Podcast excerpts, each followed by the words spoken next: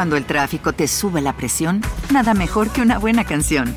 Cuando las noticias ocupen tu atención, enfócate en lo que te alegra el corazón. Y cuando te sientas mal, un buen médico te ayuda a sanar. Sabemos que mantener tu salud es tu prioridad, también es la nuestra en Kaiser Permanente, donde trabajamos juntos para cuidar de todo lo que tú eres. Kaiser Permanente, para todo lo que tú eres. Kaiser Foundation Health Plan of the Mid-Atlantic Stay Inc., 2101 East Jefferson Street, Rockville, Maryland 20852. Los furgones traen a los asesinos del pequeño James. No se sabe nada de ellos, ni sus nombres, ni sus domicilios, ni tan siquiera si viven con sus padres. Solo que a sus 10 años han batido un dramático récord. Son los presuntos asesinos más jóvenes de este siglo. A casi tres décadas del asesinato del pequeño James Bulger, aún se siente el terror de su trágica muerte perpetrada bajo las maquiavélicas manos de dos niños de tan solo 10 años, Robert Thompson y John Venables. Quizás jamás se desvanecerá el escalofrío que causa este relato, porque la brutalidad de los actos de estos dos infantes marcaron un antes y un después en la historia criminal del siglo XX.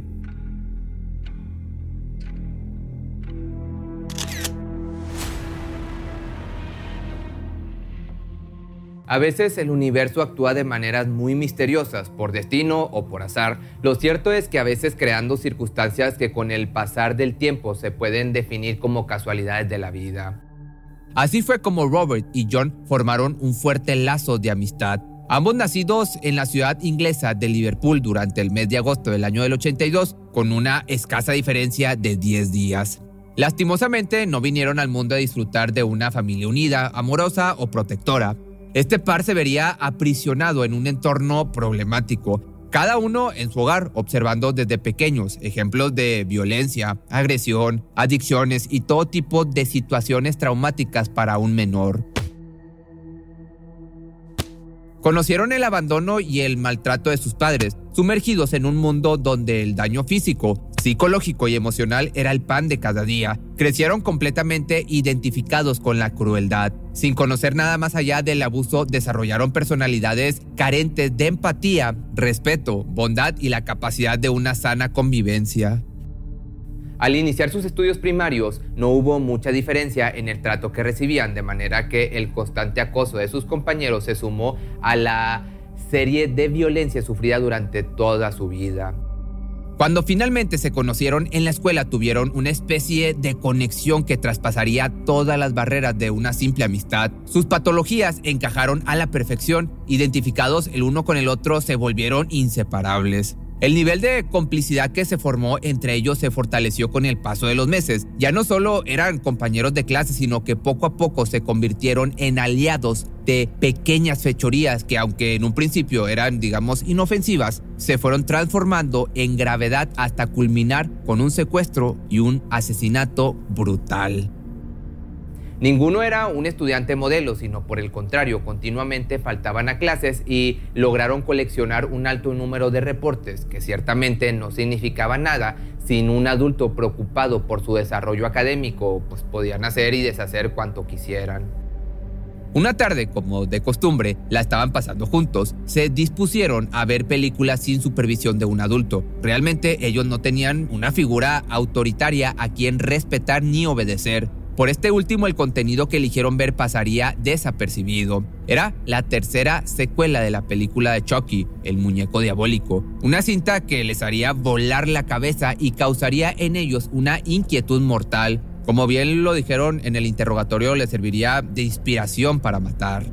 Hasta que finalmente lo intentaron por primera vez. Quisieron forzar a un pequeñito a ir con ellos, pero gracias a que su madre se percató de la situación, actuó a tiempo y se alejó de estos maleantes, que recordemos eran tan solo unos niños de 10 años. Tal vez aquella mujer nunca se imaginó qué tan lejos llegarían si hubieran podido llevarse a su hijo. Probablemente lo tomó como un juego de niños, quién sabe. Pero fue el 12 de febrero del año del 93 cuando la noticia de un crimen atroz paralizó al país y posteriormente al mundo entero.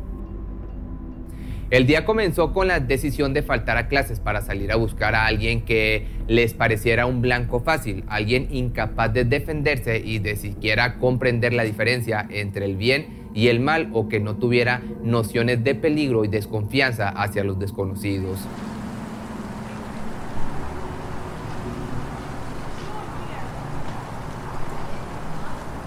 Les pareció buena idea acudir al centro comercial New Strand, vagando por los pasillos haciendo alboroto y llamando la atención de la gente, mirando hacia todas direcciones, acechando como viles depredadores. Y ahí estaban, en punto de las 3 de la tarde con 45 minutos, una madre en compañía de su hijo de dos años llamado James Bulger. La mujer encargada de hacer algunas compras en la carnicería lo perdió de vista por un segundo, tiempo suficiente que bastó para que se lo pudieran llevar de una manera fácil y a la vez natural. En un parpadeo, el menor ya no estaba al lado de quien le dio la vida, la señora Denise Fergus, quien cuando se percató de la ausencia entró en un estado de alerta. Abrió sus ojos tanto como pudo y miró hacia un lado y hacia otro, con el rostro descolocado, su cuerpo tembloroso e invadido por el miedo y la incertidumbre. De manera que rápidamente llamó a seguridad y se inició con el protocolo de búsqueda para localizar lo antes posible al menor. Sin embargo, para este momento ya era tarde. Los secuestradores llevaban ventaja y ya habían tomado una de las salidas secundarias del centro comercial escapándose con este niño. Y así fue como a plena luz del día, frente a decenas de testigos, se inició lo que terminaría en la tragedia más sádica que sacudió a todo Reino Unido. Caminando entre la multitud, ninguno de los 38 testigos pudieron detectar que algo no andaba bien a pesar de que entre sollozos el más chico llamaba a su madre. Lo cierto es que aún y con los maltratos que iba recibiendo la víctima, la gente fácilmente lo pudo haber confundido con una escena en la que tres hermanos iban caminando juntos molestando al más indefenso. Tal vez la falta de reacción de quienes los pudieron ver se atribuyó a que pensaron que era simplemente un juego de niños de unos niños de 10 años.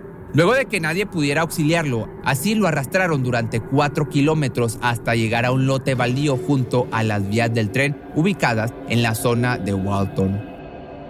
Ahora ese lugar alberga una crueldad escalofriante imposible de borrar, ni con el paso de los años se podrá desvanecer la sensación perturbadora que generaron los brutales actos de este dúo. Inspirados por una película de terror, poseídos por su misma naturaleza malévola, conscientes y en perfecto uso de sus facultades mentales, tuvieron la osadía de asesinar a James, no sin antes haciéndolo sufrir de la manera más cruel y despiadada posible. Lo empujaron y pintaron su cuerpo de color azul y en medio de burlas y risas psicópatas le lanzaron ladrillos. Luego tomaron una barra de metal con la que lo golpearon una y otra vez. Como si no hubieran tenido suficiente ya con todo esto que habían hecho, pisotearon sus manos y dedos hasta destrozarlos. Le quitaron la ropa, despojándolo de su inocencia. Se aprovecharon de él e introdujeron pilas en su parte íntima. El tiro de gracia de estas dos personas abominables fue saltar sobre su estómago y pecho hasta reventarle el vientre. Finalmente, una vez terminada su obra terrorífica, postraron el cuerpo sobre las vías del tren para aparentar un accidente. Y solo así se dieron la media vuelta para regresar a sus casas, sonrientes y orgullosos de lo que habían hecho. Se aprovecharon de una persona tan inocente e incapaz de defenderse que incluso se puede llegar a pensar que esas brutales escenas fue una tétrica y siniestra representación de su propia vida. Dos niños solos en el mundo con padres abusadores, atrapados en un ambiente de violencia y falto de empatía. Tal vez fue una macabra venganza provocada por todo su padecido dolor interno que estos chicos tenían. Por otro lado, la desaparición del ahora fallecido había inmovilizado a la ciudad. Las autoridades trataron de dar con su paradero mediante protocolos de localización y la comunidad pegando carteles en los pósters sobre los automóviles también y dejando volantes de casa en casa. Nadie iba a parar hasta encontrar a los responsables. Luego de que se procedió a revisar las cámaras de seguridad del centro comercial, la policía iba armando ese rompecabezas de la investigación, llegando así a la conclusión de que los secuestradores eran dos simples niños. Se analizaron las imágenes correspondientes y lo que habían captado de cierta manera le brindó un poco de paz a la madre de James, su hijo se había ido con dos menores, supuso que tal vez lo habían estado cuidando durante estos días transcurridos. Incluso su esposo, Ross Bulger, le comentó que se trataba de una simple travesura. Lo que no se sabía en ese momento era que ya le habían arrancado la vida. Fue hasta dos días después cuando se encontró el cuerpo de la víctima cortado por la mitad. El cuerpo policíaco encargado del caso no daba crédito a lo que yacía ante sus ojos, la imagen desgarradora de un brutal crimen. Pero, ¿quién había sido capaz de semejante barbaridad? Gracias al testimonio de una mujer quien escuchó la noticia a través de los medios de comunicación, fue que pudieron dar con los culpables. Su nombre era Marsh de Bottle, una maestra que pudo reconocer a sus dos alumnos, los peores de la clase, quienes precisamente no habían acudido al colegio ese viernes. Las pruebas que los inculpaban eran irrefutables, ya que tras varias investigaciones se encontraron rastros en su ropa de la misma pintura azul con la que habían bañado a Bulger. Ambos llegaron a sus hogares con sus zapatos manchados de sangre, la cual fue analizada corroborando que le pertenecía al menor de dos años. Además, las heridas de la mejilla derecha del ahora occiso coincidían y encajaban con el zapato de Thompson. Sin lugar a dudas, habían encontrado a los culpables. La noticia le dio la vuelta al mundo y en cuestión de horas la conmoción de la gente se desató. Tal suceso no podía quedar impune aún y cuando los condenados solo tuvieran 10 años de edad. Que se juzguen como adultos era la petición de la opinión pública, horrorizados y enfurecidos contra los autores de esta barbarie. Toda la comunidad de la ciudad de aquel entonces de Liverpool protestó y finalmente fueron acusados de asesinato el 20 de febrero del año del 93. Comparecieron ante la Corte Juvenil de South Sefton dos días después y quedaron retenidos en custodia de las autoridades. A petición expresa del gobierno se procedió a juzgarlos como adultos, dada la naturaleza del crimen, no se podía actuar de otra manera, sobre todo luego de los resultados de los estudios psiquiátricos que se les realizaron, los cuales arrojaron que eran plenamente conscientes de sus acciones. Durante todo el proceso del juicio fueron denominados como Niño A. Thompson y Niño B. Venables, a quienes se les pudo ver con una actitud sumamente indiferente e insensible, ya que ni la misma reconstrucción de los hechos los hizo mostrar, digamos, una pizca de empatía o arrepentimiento en sus rostros. Se les mostraron las fúnebres fotografías de sus mismos actos y la paz en sus caras no llegó a alterarse en ningún momento. Sin lugar a dudas, estos dos habían salido a matar aquel 12 de febrero. Abogados, policías, investigadores, detectives y todo el personal que formó parte de este proceso judicial estaba absolutamente consternado con los hechos. Sin duda un suceso que pasaría a la historia como uno de los más despiadados e inconcebibles. Los asesinos de Liverpool, como se conocen actualmente, jamás serían olvidados ni perdonados por todo aquel país. Y el 24 de noviembre del año 93 fueron declarados culpables convirtiéndose así en los convictos más jóvenes en la historia moderna de Gran Bretaña. Ambos cumplirían sentencia hasta su mayoría de edad. Estos, por cierto, asesinos fueron puestos en distintos módulos bajo estricta vigilancia hasta el año del 2021, hace un año de cuando estoy grabando esto, que fueron puestos en libertad. Esta decisión nuevamente causó furor en el país y fue motivo de protestas. Sin embargo, aún así, se procedió a liberarlos bajo el anonimato. Se les envió a ciudades distintas al norte de Inglaterra para evitar un reencuentro entre ellos, con identidades bajo secreto y la estricta restricción de acercarse tanto al lugar de los hechos como a la familia afectada.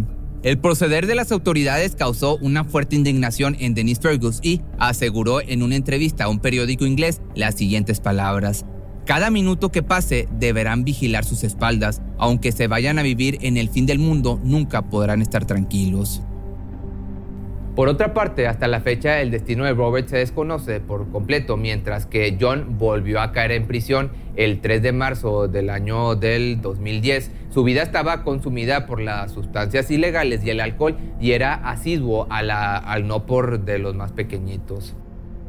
De igual forma, la brutalidad de este acto sigue dando de qué hablar y probablemente nunca se ha olvidado. Incluso en el 2019 llegó a los premios Oscars un documental llamado Detainment, nominado en la categoría Mejor Corto de Acción en Vivo, el cual está basado en esta trágica historia.